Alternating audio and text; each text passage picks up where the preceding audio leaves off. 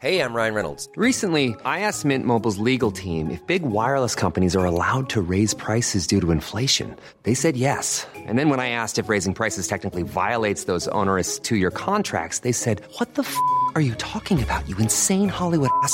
So to recap, we're cutting the price of Mint Unlimited from $30 a month to just $15 a month. Give it a try at mintmobile.com slash switch. $45 upfront for three months plus taxes and fees. Promo for new customers for limited time. Unlimited more than 40 gigabytes per month. Slows. Full terms at mintmobile.com.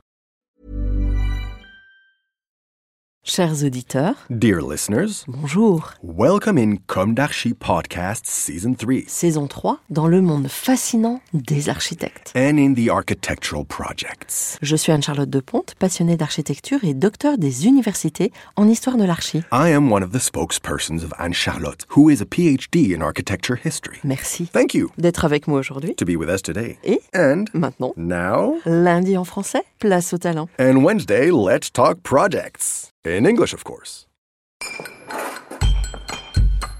Bienvenue dans Com d'Archi. Hello everyone. Hello Yves Miko. Hello.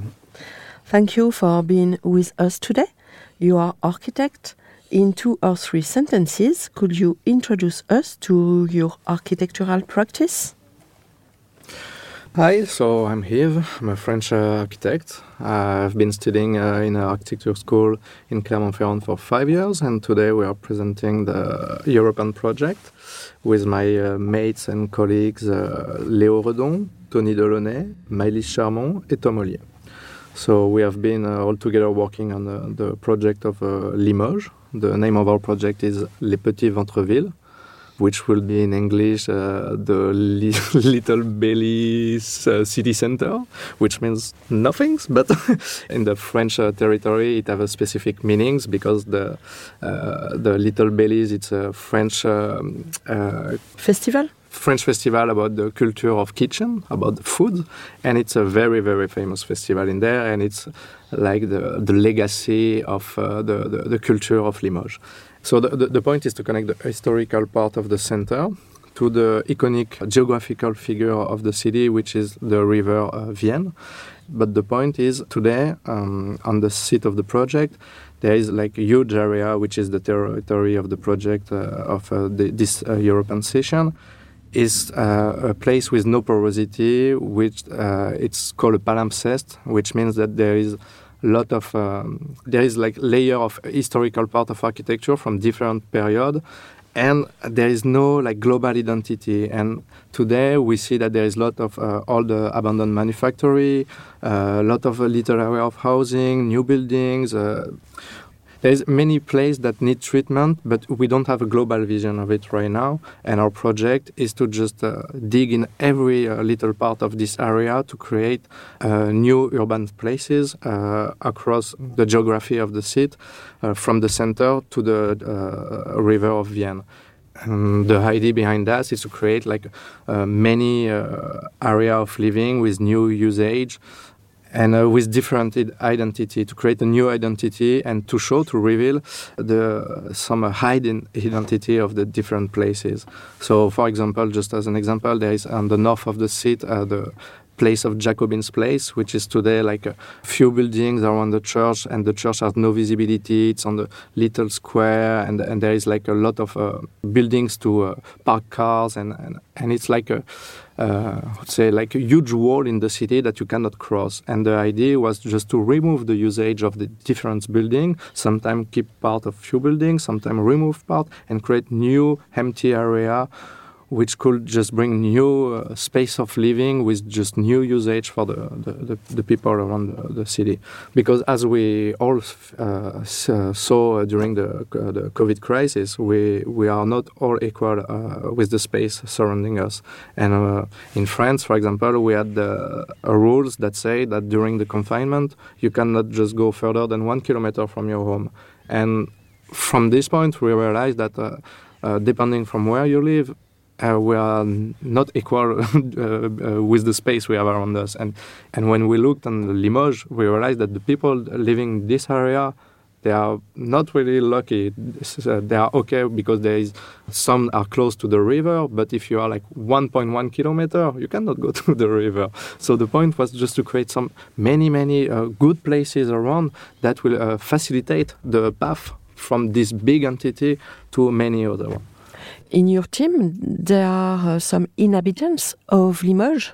Yes, we, well. we have two people uh, from uh, that were living in uh, Limoges uh, most of their life, which is uh, Tom Ollier and Léo Redon. So they really helped us to have like a inner look on the the situation. They were on place also during the, the process of the project. So sometimes when we had an interrogation on, oh, what what's in here, we don't see good on Google Maps. So they go on the place, they take picture, we just think about it oh, but this we can maybe. Uh, so yeah, we, it was like a, a big uh, work of identification and representation. So the first step of the project was to recreate the 3D model of the whole city just to feel like uh, we are always in, even if we are not living in Limoges. So, like this, we have like the, the bird view or the first people view point of view, and uh, and we could really place ourselves on many situations uh, all around the project. And uh, there is so many space that uh, need some treatment that uh, it's hard to be every time at different place uh, because of people living in different cities. So we had to create this tool that will help to just generate now the process of introspection of the territory and then just to project some architecture. Um, Do you think the project could be realized?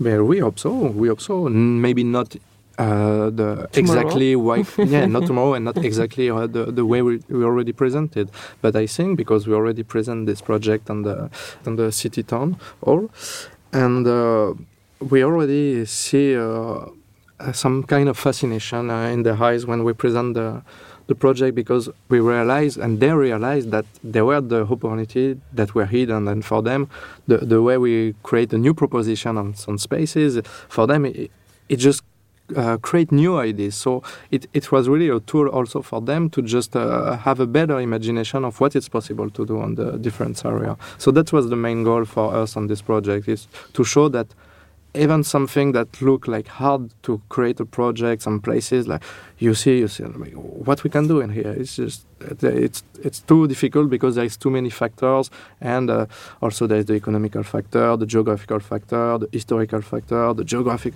there's so many things and the specificity of this city is like uh, there is no real identity that is like uh, an evidence when you just uh, cross uh, all the different area in the areas project so for us, it was to show that yes, there is some identity, it's hidden, but we are here to reveal it. And I think we did it and, and quite good. So we are quite happy about our work on that. And we really hope that uh, they think the same about our project, but we are confident. Okay, good, very good. In fact, uh, Europan 16 is a very good thing for Limoges. Yes, I think it, it's a very good. Uh, adventure, I would call it, for the city of Limoges because I think it, it, finished positive because they want to do the next session in in uh, Europan 17. So I'm pretty sure they really like the experience because like. Uh, it's a long work for them because they have to prepare the territory as a, a candidature for the, the competition. So actually, they, they do a competition to be in the competition, and then we uh, do the project in the competition. So it's a, it's like everyone is working on that, and uh, and the result when you see that uh, many many people want to just create something, think about your territory, I think it's a very ex uh, positive experience for everyone. It was for us because we discovered Limoges and we had the chance to just uh, be creative, and it's an amazing feeling to just create something. And for them to understand that many people are trying to help them because they were in the situation they didn't know what to do at all. They were on this situation like we need this uh, Europan, we need a big competition because we don't know what to do on, on our on this area. And actually they are in the position that uh, there is like a big company of uh, house building uh, that already uh, deposit like uh, building uh, files to create some operation. But they understand that it's not the philosophy the, the city wants for this area. They want to create more amenity space, more like a living space, not just like a building, building, building. And the point is now there is already these files that is deposit. People are waiting to build something, and the city just block every process on this way, just to say no, no, no. We need to give us time. So some new brain, young brain, just can come and just give some uh, new philosophy of the of the area, and uh, I think uh, it worked well at the end because uh, they say they, they really appreciate all the proposition. We had a, a, lot of time to exchange with them of what could be nice, what they have doubt about it, but it's the beginning of something. So now, uh, as I understand, because we are also in communication with the Europan team, they want to continue uh, this process of uh, collaboration with new young brain but uh, at some other place in the city. So like this, they, they could have a, a, better global vision of their own territory. And I think it's a very good stimulation. And uh, well, I would uh, like that every territory process this way because like uh, it's a good opportunity for young people like us because um, it's just give a little escape from the traditional uh, day of working in agency. We are here, we, we are like uh, dreaming. We are just taking our pen, doing little things, and we take a lot of pleasure doing it and uh, it's a very nice experience and I, I, encourage everyone listening this podcast uh, if they have a chance to do it uh, do it run thank you and um, your project is awarded with Carré Noir mm -hmm. and uh, it could be interesting for uh, the audience to uh, listen to both project in Limoges yes I invite everyone to listen about these two projects and even uh, even more because all the project and all the situation are very interesting. But uh, in our case, yeah, I really recommend everyone to listen because it's uh, very nice and also just yes. if you want to know more about it, I advise you to check directly on the website of Europe because uh, you have uh, all the, the, the, say all the presentation, the graphic presentation, uh, and uh, you can also have our um, like a text presentation, which is like uh, really more uh, precise on what we did on the, this project than now me speaking on the microphone without any visual representation. It's more like yeah. we are sharing our idea or philosophy. But if you want to know more, just go dig. Yes. Many, many thanks. Uh, thank you very much. and, My uh, pleasure. Bye bye, everyone, and see you next Wednesday for our new Com in English. Take care of yourself. Bye. Bye.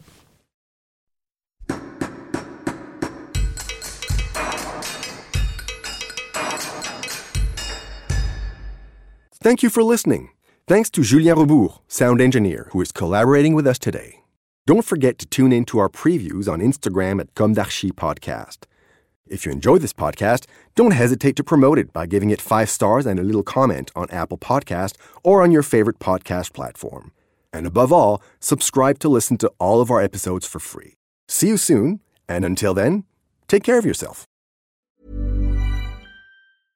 Imagine the softest sheets you've ever felt. Now imagine them getting even softer over time. That's what you'll feel with Bowl and Branch's organic cotton sheets. In a recent customer survey, 96% replied that Bowl and Branch sheets get softer with every wash. Start getting your best night's sleep in these sheets that get softer and softer for years to come. Try their sheets with a 30-night guarantee. Plus, get 15% off your first order at bowlandbranch.com. Code BUTTERY. Exclusions apply. See site for details.